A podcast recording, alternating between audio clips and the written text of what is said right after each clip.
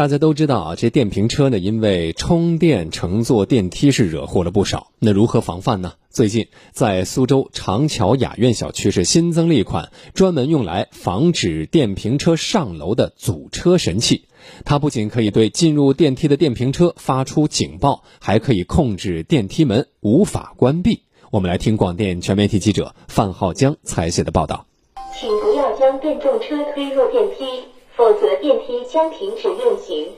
这套电梯智慧阻车系统，从外观上看，在电梯轿厢里的顶角多了一部探头。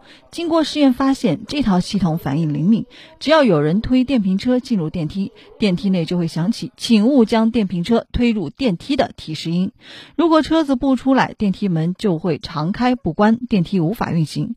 安装企业的销售人员李志介绍说，这套系统还能通过智能识别和监控人员辅助的方式来判断进入电梯的车辆是否违规。如果他是自行车或者类似于电瓶车的东西，我们肉眼观察一下；如果他是电瓶车，我们就不用操作，他反正上不去。如果是自行车、老年车或者婴儿车，我们肯定要让他上去，对不对？鼠标一点，一点一下就 OK 了，他就可以上去了。长桥雅苑小区共有三十一栋楼，三千四百三十户，大概有三千多辆电瓶车。以往对电瓶车进入电梯主要靠管理人员劝阻，但是效果不佳。而阻车神器上岗后，这一情况得到了遏制。小区居民王先生告诉记者：“原来蛮多的，去劝说呢，都是邻里邻居的，又不好去劝。现在装了这个系统之后呢，就像每天都有人在这里守候着吧，反正电瓶车是绝对上不去了。”在小区业主及物业的共同推动下，目前物业服务中心在小区高层安装运行了三台电梯智慧阻车系统。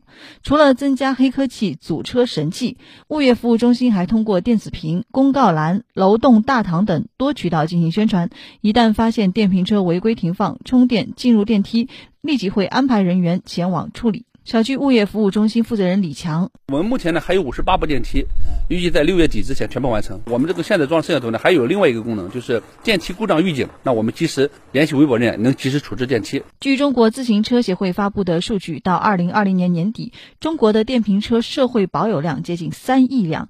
记者走访长桥雅苑、世贸运河城等多个小区，发现住户们用电瓶车的需求频率都很高。